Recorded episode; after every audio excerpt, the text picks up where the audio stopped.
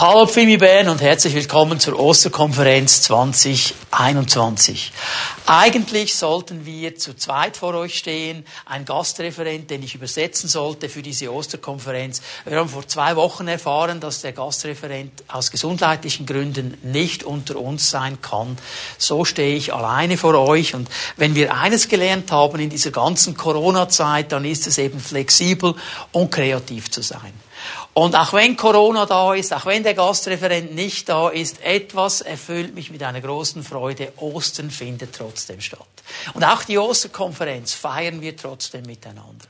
Und ich möchte in diesen drei Einheiten der Osterkonferenz mit euch zusammen noch einmal auf das Kreuz schauen. Das Kreuz Jesu Christi, Fundament und Mittelpunkt unseres Glaubens. Und es ist gut, wenn wir uns immer wieder die Zeit nehmen, von allen Seiten auf dieses Kreuz zu schauen und immer tiefer und immer besser zu verstehen, was dieses Kreuz für unser Leben bedeutet. Wir wollen diese drei Einheiten so angehen, dass wir vor das Kreuz schauen, dass wir an das Kreuz schauen und dass wir nach dem Kreuz schauen, was geschehen wird. Und heute Abend beginnen wir auch zeitlich richtig mal damit zu schauen, was ist vor diesem Kreuz geschehen. Und das Ziel dieser ganzen Osternkonferenz noch einmal, wir sollen ermutigt werden, wir sollen befreit werden, wir sollen herausgefordert werden, indem wir tiefer verstehen, was das Kreuz bedeutet und für unsere Nachfolge in eine neue Dimension hinein kommen. Heute Abend schauen wir auf die Zeit vor dem Kreuz, auf, auf, die Zeit, wo ein ganz wichtiger Moment im Dienst Jesu geschehen ist. Du kannst mit mir das Lukas-Evangelium aufschlagen. Lukas 22, Vers 39. Da lesen wir, dann verließ Jesus die Stadt und ging wie gewohnt zum Ölberg. Seine Jünger begleiteten ihn. Wir werden dann gleich in einem Moment darauf schauen, was vorher geschehen ist. Hier halten wir einmal fest, Jesus hat die Stadt verlassen und ging wie gewohnt, wie es seine Gewohnheit war, zum Ölberg zusammen mit seinen Jüngern. Genauer gesagt, wenn wir das besser lokalisieren wollen, weil uns die Evangelien hier ja auch andere Hinweise noch geben, Jesus ging eigentlich zum Fuß des Ölbergs. Da gibt es eine Gartenanlage, die man heute noch besuchen kann. Und das machen wir auch jeweils, wenn wir in Israel sind mit einer Rundreise. Es ist das Gebiet des Gartens Gethsemane, wo bis heute noch ganz viele Olivenbäume stehen, wo in der damaligen Zeit Olivenöl gepresst worden ist. Das ist auch die Bedeutung des Namens Gethsemane Ölpresse. Und in diesem Garten, an diesem Ort, kommt es zu einem ganz entscheidenden Punkt in diesem Kampf um unsere Erlösung. Jesus muss eine Entscheidung treffen. Sein ganzes Leben, sein ganzer Dienst war ja immer wieder geprägt von Entscheidungen, die er treffen musste. Und das kennen wir ja auch, auch in unserem Leben, in unserer Nachfolge. Wir sind immer wieder vor Entscheidungen gestellt, wo wir uns für einen Weg, für eine Vorgehensweise entscheiden müssen. Und da spielen Umstände mit hinein, da spielen Gefühle mit hinein, da spielen Situationen mit hinein. Und es ist immer wieder auch dieser große Druck, wie entscheide ich richtig? Ist die Art und Weise, wie ich mich entscheiden will, richtig oder soll ich es lieber anders machen? Und in genau diesem Prozess steht Jesus. Er ist in diesem Garten Gethsemane. Und wir lesen weiter, Vers 40, Lukas 22.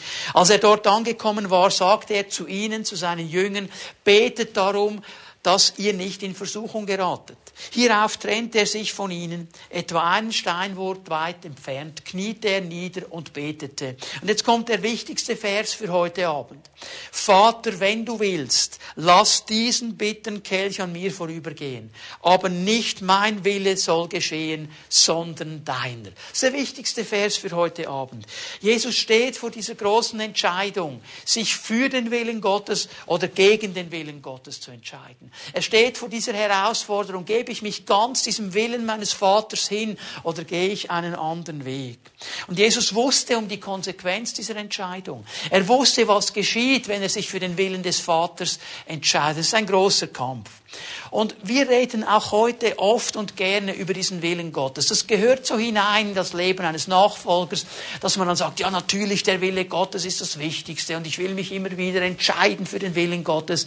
Und ich glaube, ich bin nicht der Einzige, der schon so oft gebetet hat in seinem Leben, Herr, dein Wille, ich will ihn erkennen und ich will ihn gehen. Aber die Frage, die sich mir immer wieder stellt, sind wir dann wirklich auch bereit, diesen Willen Gottes bis in die letzte Konsequenz zu gehen? Und diesem Willen Gottes gehorsam zu sein. Darüber wollen wir ein bisschen nachdenken am heutigen Abend. Ich möchte zuerst ein bisschen in einem ersten Punkt mal die Umstände skizzieren, in denen Jesus sich hier befindet. Um was geht es ganz genau? Lukas beschreibt hier in diesem Kapitel 22 die letzte Nacht, die Jesus vor der Kreuzigung zusammen mit seinen Jüngern verbracht hat. Und die wichtigsten Eckpunkte sind folgende. Wir bleiben bei Lukas 22 gehen ein bisschen nach oben zu Vers 15. Und da lesen wir diese wichtige Aussage, die Jesus mit seinen Jüngern zusammen macht. Sie sind daran, das Passafest zu feiern, dieses große Fest, wo die Juden sich an den Auszug aus Ägypten, an dieses große Heilshandeln Gottes erinnern. Und er sagt hier zu seinen Jüngern in Vers 15, wie sehr habe ich mich danach gesehnt. Und hier steht im Griechischen eine interessante Aussage. Versucht dieses Herz Jesu ein bisschen greifbarer zu machen. Man müsste es wörtlich so übersetzen. Mit Sehnsucht habe ich mich danach gesehnt, dieses Passamal mit euch zu feiern, bevor ich leiden muss. Jesus wollte diesen Punkt noch setzen. Er wusste, das Leiden wird kommen. Das Kreuz steht vor mir. Aber diesen Moment, den habe ich mich sehnsüchtig danach gesehnt, mit meinen Jüngern zu feiern. Und hier führt ja Jesus, und das ist der Zusammenhang, diesen neuen Bund ein. Er sagt, es ist dieser neue Bund, der geschlossen wird, in meinem Blut, mein Leib, der für euch gebrochen wird, mein Blut, das für euch vergossen wird. Das ist der neue Bund, der ja schon im Alten Testament von verschiedenen Propheten, von Jeremia, von Ezechiel angezeigt worden ist. Es wird etwas Neues kommen. Es geht hier um einen Bundesschluss. Ich muss dieses Thema hier ganz kurz abhandeln, damit wir wissen, von was wir sprechen. Weil ein Bund und der Wille Gottes gehören immer zusammen. Ein Bund offenbart uns eigentlich den Willen Gottes. Wenn wir einen Bund mit Gott eingehen, dann wird in diesem Bund offenbart, was in den Grundzügen der Wille Gottes ist, was die großen Linien dieses Willens Gottes sind. So, wir können das mal festhalten. Der Bund offenbart einmal in den ganz großen Zügen den Willen Willen Gottes. Und Jesus, er wollte dieses Fest, dieses Bundesmahl noch einmal feiern mit seinen Jüngern, bevor er ans Kreuz geht. Aber der Bund hat dann auf der anderen Seite auch immer wieder mit einer totalen Hingabe zu tun. Wenn ein Bund geschlossen worden ist, dann haben sich die beiden Bundespartner einander hingegeben, ohne Abstriche zu machen, ganz mit Haut und Haar, ich möchte es mal so sagen. Äh, es ist eine Hingabe. Ein Bund ist immer auch ein Pakt der Hingabe zueinander, wo ich eigentlich sage, jawohl, du bist mein Bundespartner. Ich will das tun, was dir Freude macht. Ich will das tun, was dich segnet. Ich will das tun, was für dich okay ist, was deinem Willen entspricht, so wie es in einem Bund gesetzt ist. Das ist die Grundlage, die hier geschieht. Und in diesem Gespräch drin, als er dann das Mahl eingeführt hat, das Brot gebrochen hat, den Kelch herumgegeben hat. Er dreht sich um zu diesem Jünger, der immer ein bisschen das Maul auch vollgenommen hat, der ein bisschen so der Redelsführer der ganzen Schar war, zu seinem Petrus. Und er sagt ihm in Vers 31, Simon, Simon, der Satan hat sich erbeten, euch zu schütteln zu dürfen, wie den Weizen im Sieb. Ich aber habe für dich gebetet, dass du deinen Glauben nicht verlierst, wenn du dann umgekehrt und zurechtgekommen bist, dann stärke den Glauben deiner Brüder. Er sagt ihm das vor allen anderen. Jetzt kommt die Reaktion von Petrus, so wie wir das gewohnt sind von ihm. Er sagte zu ihm, der Petrus, Herr, ich bin bereit, mit dir sogar ins Gefängnis zu gehen und in den Tod. Und Jesus sagt in Vers 34, Petrus, bevor heute Nacht der Hahn kräht, wirst du mich dreimal verleugnen und behaupten, mich nicht zu kennen. Es ist tragisch, was Jesus hier sagen muss. Und es zeigt mir etwas in diesen Versen. Jesus wusste ganz genau, bis ins letzte Detail, was geschehen wird. Er wusste, wie Petrus reagieren wird. Er wusste, wie die Jünger reagieren. Er wusste das alles. Es stand alles vor ihm. Nicht nur das Kreuz, das Leiden, sondern auch dieser Verrat seiner Freunde, die bei ihm waren. Das stand alles vor ihm. Und hier entsteht jetzt ein innerer Druck. Nicht nur dieser Druck dieses Leidens, das vor ihm ist, sondern auch der Druck, dass Freunde sich von ihm abwenden. Dass Freunde, die gesagt haben, wir sind mit dir, wir kommen mit dir, plötzlich auf die andere Seite gehen. Und Jesus weiß in diesem Druck, ich kann nur noch eines tun, ich kann nur noch beten. Ich kann nur noch beten. Petrus, ich habe für dich gebetet. Als sie ankommen im Garten Gethsemane, sagt er ihnen, betet Leute, betet, dass ihr nicht in Versuchung fallt. Und er geht einen Steinwurf von ihnen weg, um zu beten. Er weiß, ich brauche diesen Vater jetzt. Ich muss mit ihm Gemeinschaft haben im Gebet, sonst werde ich das nicht bestehen können. Wenn wir die Verse 39 und 45 und 46 anschauen äh, in diesem Lukas 22, dann sehen wir die Jünger, die waren zwar da äußerlich, aber innerlich waren sie eigentlich abwesend. Sie sind in diesem großen Kampf eingeschlafen. Sie konnten nicht mal eine Stunde mit Jesus stehen. So geht es unserem Herrn. Er ist völlig allein in dieser Situation. Und dann lesen wir diesen Vers 44, Lukas 22, Vers 44, der Kampf, der Gebetskampf, der Kampf gegen die Versuchung, der Kampf umzudrehen und wegzugehen. Der Kampf wurde so heftig. Und Jesus betete mit solcher An Spannung, dass sein Schweiß wie Blut auf die Erde tropfte. Das war diese innere Agonie, dieser Kampf, den Jesus hatte. Ein seelischer Kampf von einem Ausmaß, wie wir uns das fast nicht vorstellen können, wird das hier beschrieben von Lukas. Und ich denke, das ist etwas, was wir im Ansatz vielleicht erleben, in unseren Herausforderungen, wo es darum geht, den Willen Gottes zu tun, dass wir in diesem Kampf stehen. Und ich glaube, genau diese Momente sind dann oft auch der Auslöser, dass wir uns abwenden vom Willen Gottes, weil wir nicht bereit sind, unsere Komfortzone zu verlassen, weil wir nicht bereit sind, bis in die letzte Konsequenz diesen Willen Gottes wirklich zu befolgen. Der Wille Gottes, er ist zwar erkannt, er ist bekannt, aber wenn es dann praktisch wird, wie hier bei Jesus, dann sind wir leider so oft nicht willig, da durchzugehen. Und ich glaube, das ist die Herausforderung, die Jesus uns auch zeigen möchte an diesem ersten Abend unserer Osterkonferenz. Sind wir Menschen, die sagen, Jesus, wir folgen dir nach. Ja, Jesus, wir wollen deinen Willen tun. Ja, wir kennen deinen Willen. Aber sobald dann der Druck kommt, sobald die Herausforderung kommt, sind wir so schnell dabei, einen Ausweg zu suchen, eine Ausrede zu finden, einen anderen Weg zu gehen, an diesem Willen Gottes wegzunehmen und nicht bereit, den Druck auszuhalten und durchzugehen, weil wir ja im letzten wissen, wenn wir den Willen Gottes tun, sind wir am besten Ort, den wir überhaupt haben können auf dieser Welt. Wir sind mittendrin in dem, was der Herr möchte. Wie können wir von Jesus lernen? Was hat er gemacht in diesen Umständen? Er entscheidet sich für den Willen Gottes. Ohne Wenn und Aber. Ich lese noch einmal Vers 42. Lukas 22, Vers 42. Vater, wenn du willst, lass diesen bitteren Kelch an mir vorübergehen. Aber nicht mein Wille soll geschehen, sondern deiner. Vers 42 sagt Jesus eigentlich, ich sag's mal mit meinen Worten, Vater, du kannst alles. Mein Vater, du kannst alles. Du kannst einen zweiten Plan hervorziehen. Du bist Gott, du bist allmächtig. Du hättest alle Möglichkeiten dieser Welt. Du kannst es an mir vorbeigehen lassen. Das wäre das, was ich mir wünschen würde. Meine Gefühle, die schreien alle in diese Richtung. Papi, bitte, mach einen anderen Weg. Der Druck, den ich spüre, er schreit, Papi, einen anderen Weg. Aber das ist alles nicht wichtig. Es geht nicht um das, was ich will jetzt. Es geht um dich. Vater, ich will deinen Willen tun. Das ist dieses Gebet. Jesus lässt sich in diesem Moment nicht von seinen Gefühlen oder von seinen Umständen beeinflussen. Er schaut nicht auf die Dinge, die um ihn herum sind. Er schaut nicht auf den Kampf in seiner Seele und lässt sich von diesen Gefühlen irgendwo manipulieren. Er sagt in diesem Moment, ich lasse mich von nichts hindern, den Willen Gottes zu tun. Ich will nur eines. Ich will diesen Willen Gottes zu tun. Und er entscheidet sich bewusst bewusst gegen seinen eigenen Willen für den Willen des Vaters. Weil er erkannt hat, das ist in dieser Situation das einzig Richtige. Jetzt bitte hör mir gut zu, ich habe nicht gesagt, es ist das Einfachste.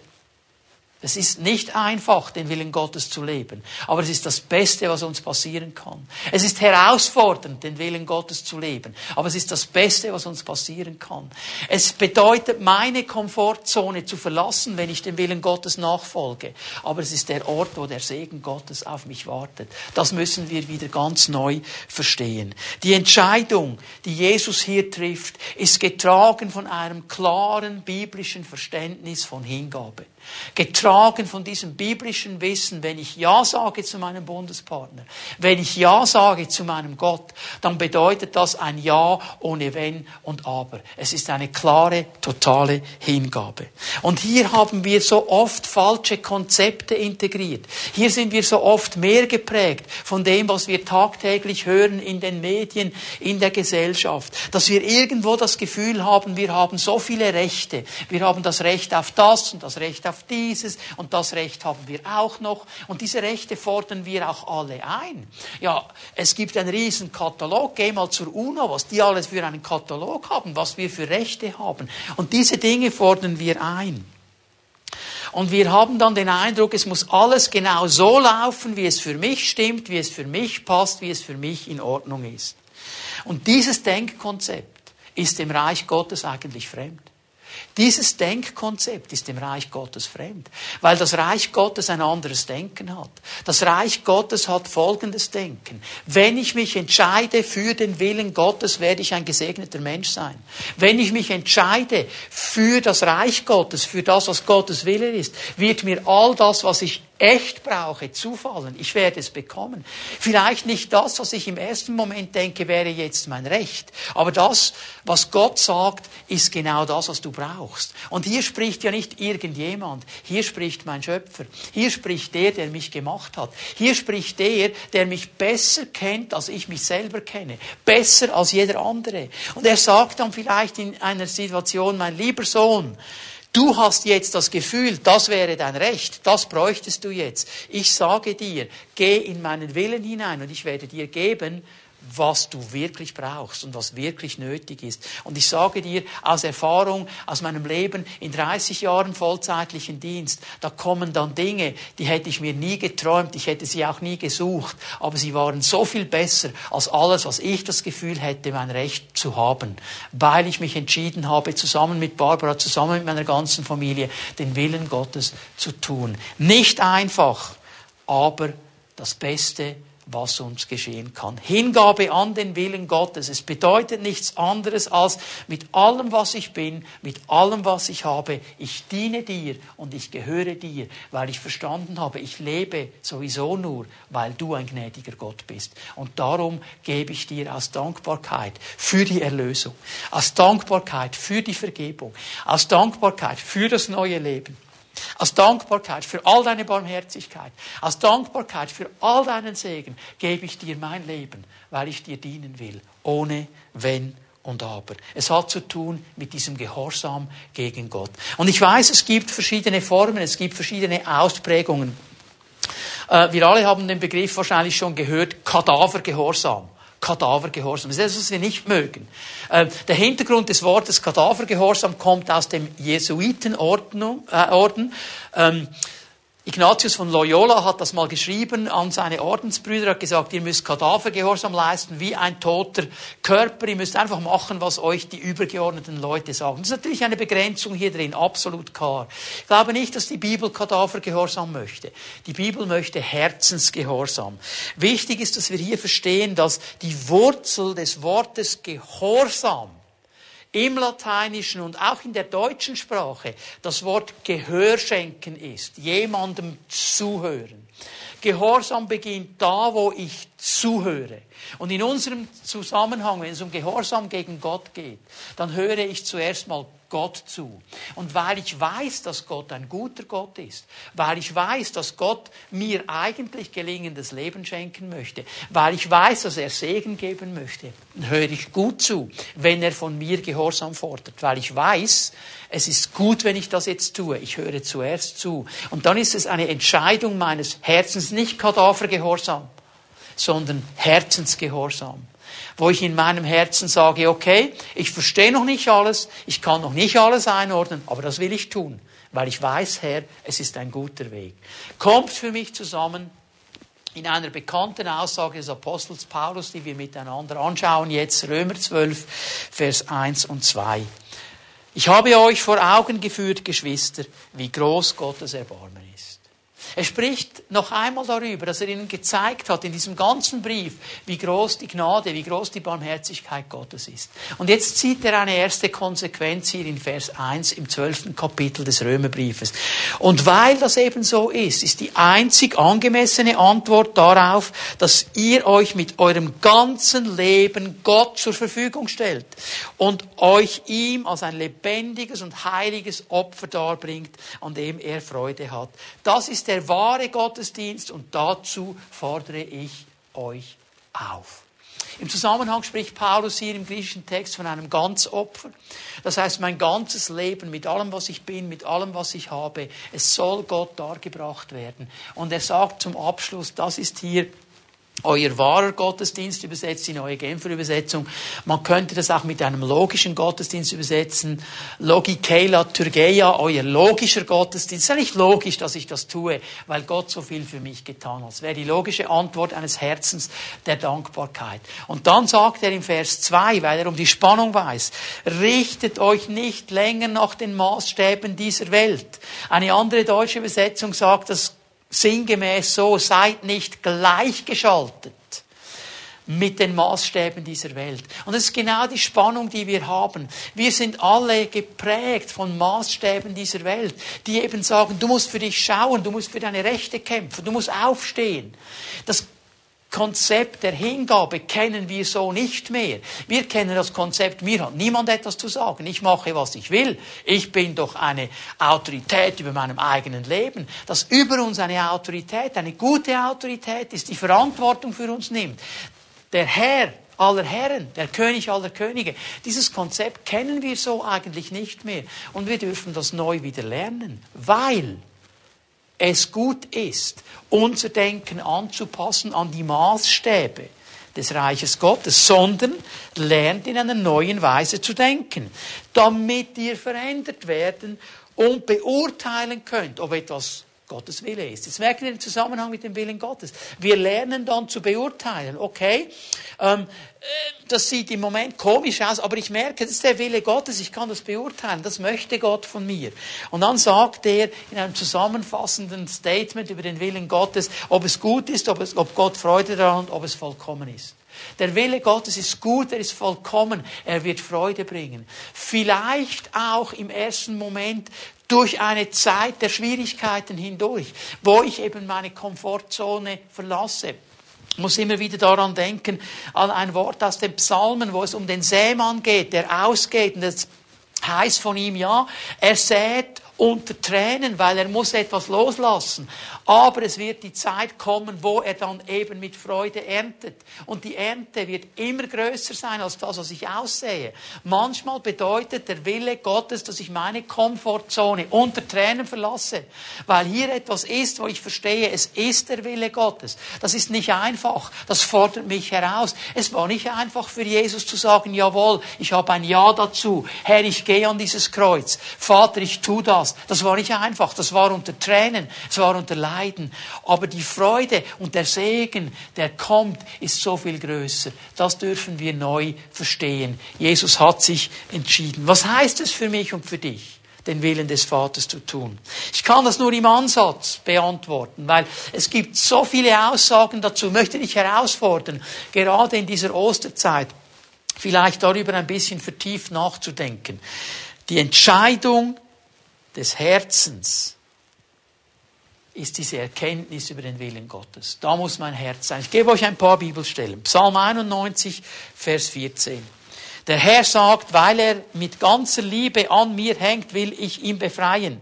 Ich hole ihn heraus aus der Gefahr, denn er kennt meinen Namen. Das ist eine interessante Aussage, weil er mit ganzer Liebe an mir hängt. Das heißt auch, er tut meinen Willen. Er will tun, was ich ihm sage. Und weil das so ist, sagt der Herr, werde ich ihn befreien, immer und immer wieder. Ich werde ihn herausholen. Ich werde ihn aus der Gefahr herausholen. Er kennt meinen Namen. Er will in diesem Bund mit mir bleiben. Wer den Willen Gottes tut, wird immer wieder das Segnende, Befreiende, Helfende, Heilende, Eingreifen Gottes erleben. Das Konsequenz des Willen Gottes. Epheser 5, Vers 17.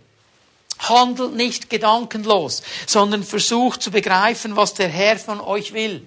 In diesem Kapitel 5, wo er über das Leben des Christen spricht, sagt er hier zusammenfassend, hey Leute, handelt doch nicht gedankenlos. Was bedeutet das? Versucht zu begreifen, was der Herr will, was der Wille Gottes ist. Handelt doch das nicht einfach mit eurer Logik alleine ab. Handelt doch das nicht mit den Wertmaßstäben der Welt ab, sondern versucht immer wieder zu begreifen, was will der Herr? Wie ist es richtig in seinen Augen? Und das bedeutet vielleicht dann manchmal eben etwas zu tun, was die Welt ganz anders tun will, weil Gott in einer anderen Dimension steht und andere Gedanken hat. Und vielleicht die Leute um dich herum Dinge nicht verstehen wo ich vorausgehe als Familienvater, meine Ehefrau vielleicht nicht alles bis ins Letzte versteht, auch meine Kinder nicht alles verstehen können. Aber ich merke, das ist der Wille Gottes. Ich nehme jetzt Verantwortung als Vater und gehe voraus und merke, wow, es war der Wille Gottes und es war das Beste, das uns passieren konnte. 1. Thessalonicher 4, Vers 3. Es entspricht dem Willen Gottes, dass ihr euch allein ihm zur Verfügung stellt und euch ganz von ihm prägen lässt. Das ist der Wille Gottes, dass wir uns von ihm prägen lassen. Das geht so hinein. Und der Zusammenhang hier. Das bedeutet auch, dass ihr euch von jener Art von sexuellem Fehlverhalten fernhaltet. Es geht bis hinein in meine Sexualität. Hier ist das Wort Gottes klar. Wenn ich sage, ich will den Gottes, Willen Gottes befolgen, auch in diesem Bereich befolge ich den Willen Gottes, dann sind es nicht meine Gefühle, das sind es nicht meine Empfindungen, das ist nicht meine Lust, die mich leitet, sondern der Wille Gottes, auch mal Nein zu sagen zu etwas. Und dann 1. Thessalonicher 5, Vers 18, Riesenherausforderung. Was immer auch geschieht, seid dankbar, denn das ist Gottes Wille für euch, die ihr Christus Jesus gehört. Dankbar zu sein in jeder Situation, weil wir immer verstehen, egal was jetzt um mich herum läuft, der Herr ist hier und der Herr hat alles in der Hand. Ich kann nicht alles einordnen, ich verstehe nicht alles, aber der Herr ist da und darum bin ich dankbar. So nach dem Motto, hurra, wir leben noch. Es ist nicht alles in Ordnung, aber ich lebe noch. Und ich bin noch hier. Und solange ich hier bin und der Herr mit mir ist, kann sich alles verändern. Darum bin ich dankbar. Hier nur ein paar ganz kleine Blitzlichter zum Willen Gottes. Und wenn du dir eine Konkordanz nimmst und hineingehst in deine Bibel, wirst du noch viele, viele andere Aussagen finden zum Willen Gottes, die uns mal helfen, die grobe Richtung anzuzeigen. Aber ich möchte noch einen letzten Punkt mit euch teilen heute Morgen, oder vielleicht jetzt oder heute Abend vielmehr, weil du vielleicht sagst, okay, aber wie kann ich jetzt das machen? Was hilft mir dabei? Ich will ja eigentlich diesen Willen Gottes tun. Ich möchte da hineingehen. Was kann ich jetzt genau tun? Was gibt es für Tipps? Ich möchte dir drei Schritte zeigen, die uns allen helfen werden, in diesen Willen Gottes hineinzukommen. Wir gehen miteinander in den Hebräerbrief und ich werde aus dem zehnten Kapitel und aus dem dreizehnten Kapitel des Hebräerbriefs einige Dinge herausnehmen. Der Hebräerbrief ist ja ein interessanter Brief. Es ist geschrieben an eine Gemeinde, die eigentlich drauf und dran war, wieder aus dem Willen Gottes herauszugehen wieder zurückzugehen ins Alte, weil Druck gekommen ist, weil Verfolgung gekommen ist, weil die Leute Widerspruch gesehen haben und gesagt haben, wir sind gegen euch, wir wollen das nicht einfach akzeptieren, dass ihr Christen seid. Und sie hatten dann diese Tendenz, wegzugehen vom Willen Gottes. Und darum ist dieser Brief so wichtig für uns, weil wir hier eines, einiges lernen können zur Konsequenz des Willen Gottes.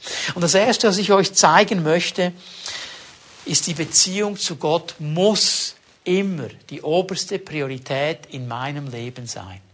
Die Beziehung zu Gott muss immer die oberste Priorität in meinem Leben sein. Wir lesen mal Hebräer 10, die Verse 35 und 38. Werft dieses Vertrauen auf den Herrn nicht weg, was immer auch geschieht, sondern denkt an die große Belohnung, die damit verbunden ist. Und Vers 38, durch den Glauben hat ein Gerechter Leben, doch wer sich von mir abwendet, an dem habe ich keine Freude. Mal diese beiden Aussagen. Die Beziehung zu Gott hat oberste Priorität. Sie ist der Angelpunkt, um den Willen Gottes zu tun. Und wir lesen hier in Vers 35 diesen Aufruf, Leute, werft das Vertrauen auf den Herrn nicht weg, was auch immer passiert. Egal wo du stehst, egal was um dich herum läuft, wirf dieses Vertrauen nicht weg. Also es ist eine große Gefahr, dass wir in dieser Situation das Wort, das gebraucht ist ein interessantes Wort, man könnte es auch mit Glaubensmut übersetzen, mit Freimütigkeit, mit Offenheit.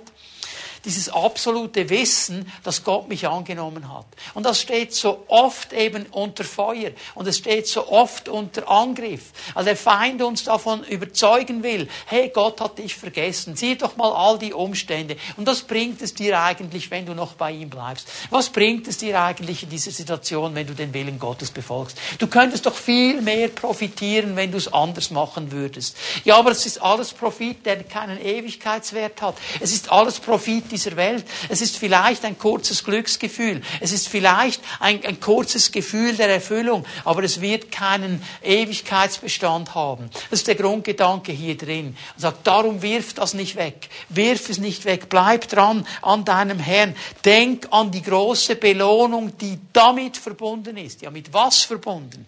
Mit diesem Dranbleiben mit diesem Nahe beim Herrn sein, da wo er ist, zu sein, auch durch die schwierigen Zeiten hindurch, da verheißt der Herr eine große Belohnung. Und dann natürlich auch dieses Vertrauen, dieser Glaube, Gott wird mich nicht verlassen. Gott wird mich nicht fallen lassen. Er hat zugesagt, ich bin bei dir. Er sagt, wenn du bei mir bleibst, wirst du leben. Der Gerechte wird aus Glauben leben. Da wird Leben sein. Aber wenn du dich von mir abwendest, dann werde ich keine Freude haben. Das ist nicht der wichtigste Punkt. Du musst bei mir bleiben. Das allerallererste, wenn ich den Willen Gottes tun will, ist meine Beziehung zum Herrn. Und dafür muss ich kämpfen.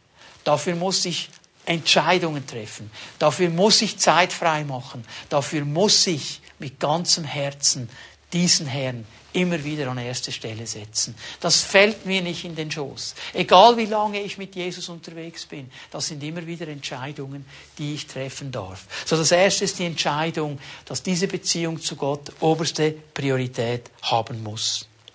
Und das zweite ist, dass ich mich entscheide, dran zu bleiben an diesem Herrn, dran zu bleiben an der Nachfolge, egal welche Hindernisse mir im Weg stehen, egal was geschieht, das darf nicht das Entscheidende sein. Vers 36 hier in Hebräer 10.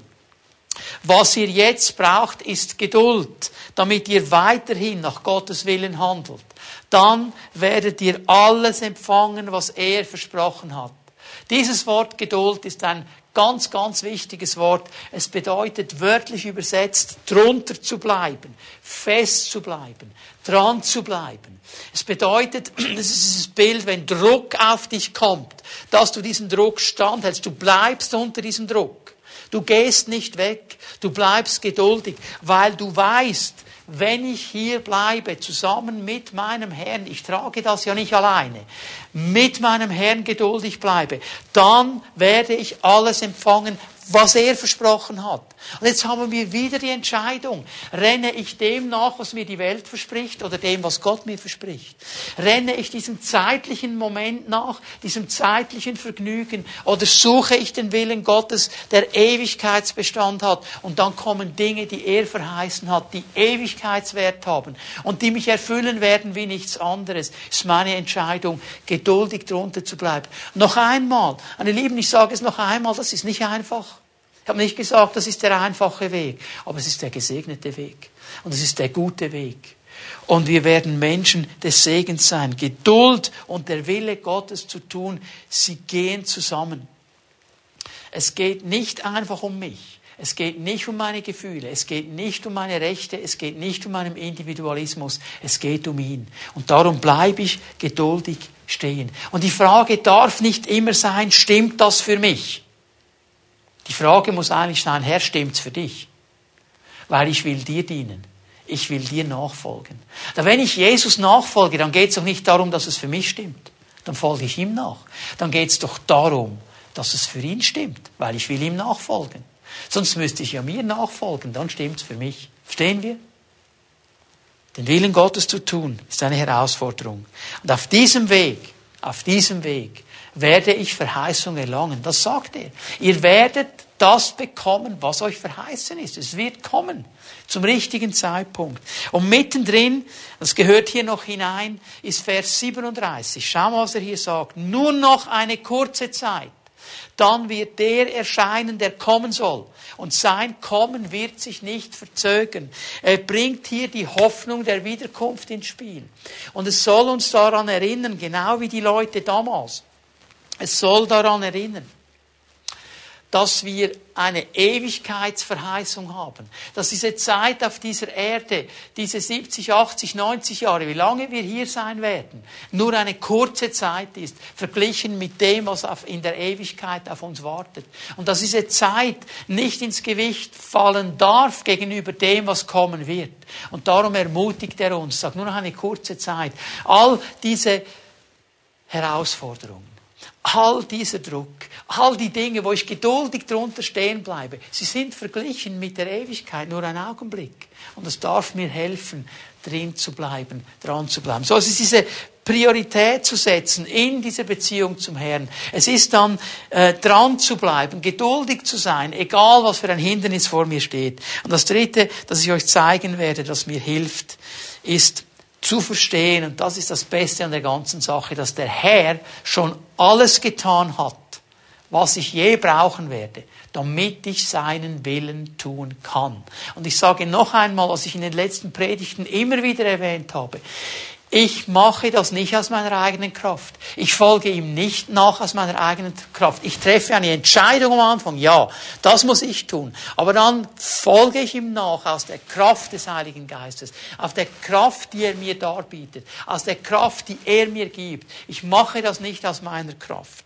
Und ich lese hier aus Hebräer 13 die Verse 20 und 21 im Zusammenhang. Ich wünsche euch, dass der Gott des Friedens, der unseren Herrn Jesus, den großen Hirten der Schafe, durch das Blut des ewigen Bundes von den Toten zurückgebracht hat, euch mit allem versorgt, was ihr braucht, um seinen Willen zu tun. Hast du es gesehen, was hier steht? Dass er euch mit allem versorgt, mit allem. Nicht mit 90 Prozent, mit allem. Also alles, was du jemals brauchen wirst, was ich jemals brauchen werde, wenn es darum geht, den Willen Gottes zu tun.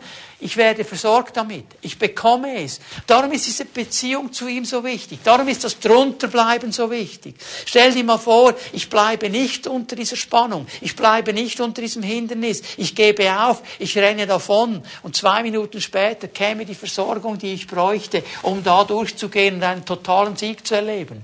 Er gibt uns, was wir brauchen. Ich wünsche mir, dass er durch die Kraft von Jesus Christus all das in euch wachsen lässt, was ihm Freude macht. Es ist ein Wachstumsprozess. Darum muss ich dranbleiben. Ihm gehört die Ehre für immer und ewig. Amen. Und wir sehen, wie er beginnt. Es ist das Blut des ewigen Bundes. Und hier schließt der Kreis, wo wir heute Abend begonnen haben miteinander, wo Jesus diesen Bund mit seinen Jüngern gefeiert hat, dann am Kreuz geschlossen hat und wir sagen können, wir stehen in diesem Bund. Und aufgrund dieses Bundes hat Jesus dich und mich ausgerüstet zu jedem guten Werk. Er hat uns dazu ausgerüstet, den Willen Gottes zu tun. Noch einmal. Die Entscheidung für diesen Willen Gottes, die nimmt er uns nicht ab. Die müssen wir treffen. Aber alles, was nachher kommt, tun wir in der Kraft des Geistes. Er rüstet uns dazu aus, wenn wir ihn lassen. Wir können seinen Willen tun. Wir sind dazu ausgerüstet. Nur muss ich mich dazu entscheiden. Und es ist dieser Moment, wo ich mich entscheide, aus der Komfortzone zu treten, wo ich mich entscheide, nicht davon zu rennen, sondern auch die Ungemach, die im Moment da ist, auf mich zu nehmen. So, ich werde es in deiner Kraft bestehen. Und dies alles geschieht, indem er in uns wirkt durch seinen Heiligen Geist. Er hat uns seinen Geist geschenkt. Der wohnt in uns. Und er wartet nur darauf, uns zur Seite zu stehen.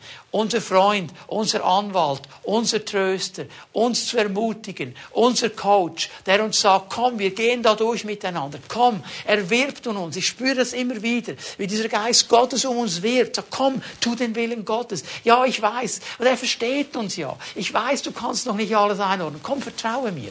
Vertraue mir. Ich denke immer, als ich ein Kind war, mein Vater mir gesagt hat, hey, wir gehen in die Stadt und es wird toll sein, du wirst etwas bekommen. Natürlich wollte ich wissen was, natürlich wollte ich wissen wohin. Aber im letzten habe ich ihm einfach vertraut. Ich habe seine Hand genommen und gesagt, okay, ich gehe mit meinem Vater in die Stadt und ich vertraue, dass es gut sein wird, weil er hat mir das verheißen. Ich musste nicht alles wissen.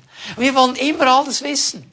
Aber hier geht es ja gar nicht darum, alles schon zu wissen. Du musst im Grundsatz wissen, das ist der Wille Gottes. Und dann gehen wir Schritt für Schritt für Schritt. Und dann muss ich nicht schon die nächsten 100 Meter sauber ausgeleuchtet haben. Ich muss einfach wissen, jawohl, das ist der Wille Gottes. Und jetzt vertraue ich dir. Hier kommt der Glaubenspneu auf die Straße und wird lebendig. Und ich tue das in der Kraft des Heiligen Geistes.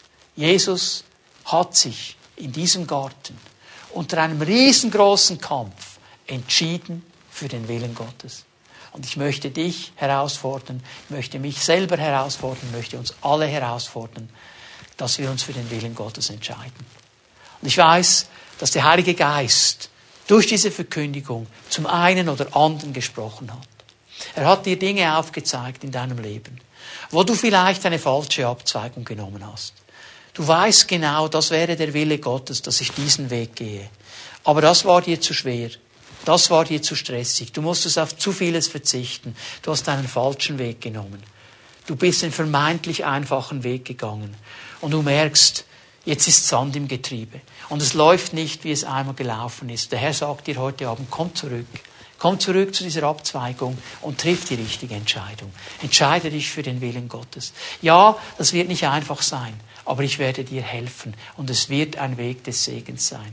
Und es sind einige, die mir zugehört haben, die stehen im Moment in so einer Entscheidung. Du weißt, das ist der Willen Gottes und du kämpfst damit. Weil du weißt, wenn ich das tue, dann werden nicht alle verstehen, was ich jetzt genau tue. Wenn ich das tue, dann muss ich auch Dinge loslassen, die mir lieb geworden sind. Aber auf der anderen Seite steht der Herr und sagt, hey, du wirst ein gesegneter Mensch sein, wenn du meinen Willen tust. Und ich möchte dich ermutigen, heute Abend dieses Gebet zu sprechen, wie Jesus es gebetet hat. Zu sagen, Vater, nicht mein Wille soll geschehen, dein Wille soll geschehen. Und ich möchte diesen ersten Abend unserer Osterkonferenz abschließen, indem ich ein Gebet spreche und dich segne. Und ich möchte dich bitten, da wo du bist, wenn du eine Entscheidung getroffen hast, dass du jetzt aufstehst, deine Hände mit mir zusammen zum Herrn ausstreckst und dich eins machst mit diesem Gebet. Himmlischer Vater, wir danken dir für deine Barmherzigkeit, für deine Gnade, für deinen Segen, den du immer wieder in unsere Leben hineingegeben hast. Und Herr, danke, dass es einen Moment gab, wo wir dich erkannt haben. Wir haben uns entschieden, dir nachzufolgen. Und wir möchten das heute Abend ganz bewusst erneuern. Sagen, Jesus, so viel an uns liegt. Wir wollen Menschen sein, die nicht nur sagen, dass sie deinen Willen schätzen und tun wollen, sondern dass sie ihn wirklich tun. Aber wir wissen, Herr, dass wir deine Kraft brauchen. Und so bitte ich, Geist Gottes, dass du jetzt in diesem Moment ein Werk tust in unseren Herzen.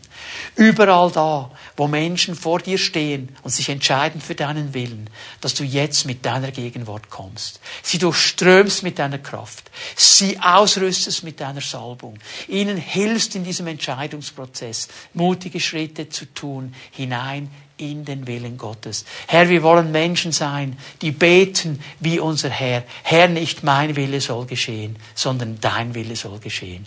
Und ich danke dir für all die Freisetzung, für all die Durchbrüche und für all die Frucht, die, entstehen wird aus den Entscheidungen dieses heutigen Abends. In Jesu Namen. Amen.